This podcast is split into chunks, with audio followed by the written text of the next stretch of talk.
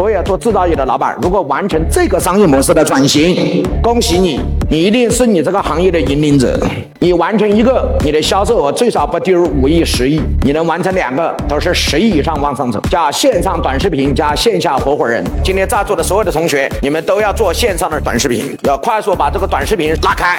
只要把它拉开，你就有源源不断的信息流。信息流一到，你的客流就会来；客流一来，你的现金流就变了。所以，传统的制造业，特别是有工厂的老板，为了日子最难的是谁？是做贸易的老板，做中介的老板。因为整个中国大的趋势就是要去中间化。中国最后走的终极的商业模式是 F to C，也就是从工厂到消费者。这个模式一旦成功，带来最大好处是什么？就是首先，一，沃尔玛倒闭了，美国的标杆企业沃尔玛不存在。为什么？因为只要 TikTok 一崛起我们中国制造业加 TikTok 就可以到每一个消费者身上，根本就没有沃尔玛什么事。第二，亚马逊会结束，这些做中间商的都会倒掉，因为中国是世界工厂，再加上 TikTok 的流量可以直接渗透到美国的每一个消费者，我们只需要在美国建海外云仓就可以了，完全实现中国工厂制造的电热毯直接到欧洲的消费者，没有任何中间商。我如何招合伙人？其实道理都一样，合伙人要具备四个条件，这第一个叫有资源，第二个叫有能力，第三个叫有钱，第四个叫有有意愿。好了，这些人在哪儿呢？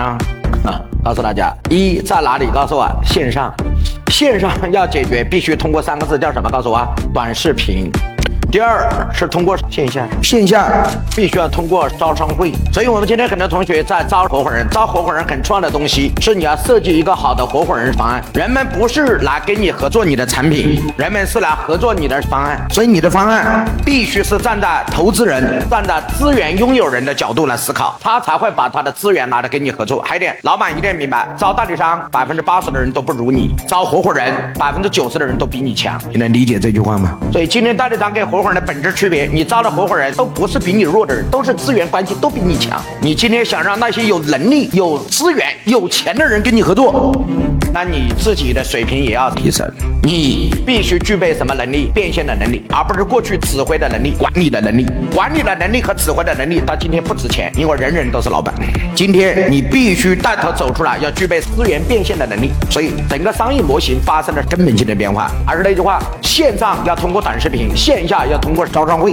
老板，这是未来你们的终极模式。所有做制造业的老板，如果完成这个商业模式的转型，恭喜你，你一定是你这个行业的引领者。具体怎么落地，怎么来用啊？一招一招的。我专门治这个病的专科。就很多同学，你所谓的这些，对于我来讲，我就是一个专科医院，其他的病我还真治不了。但这些病都是我的专科范围内。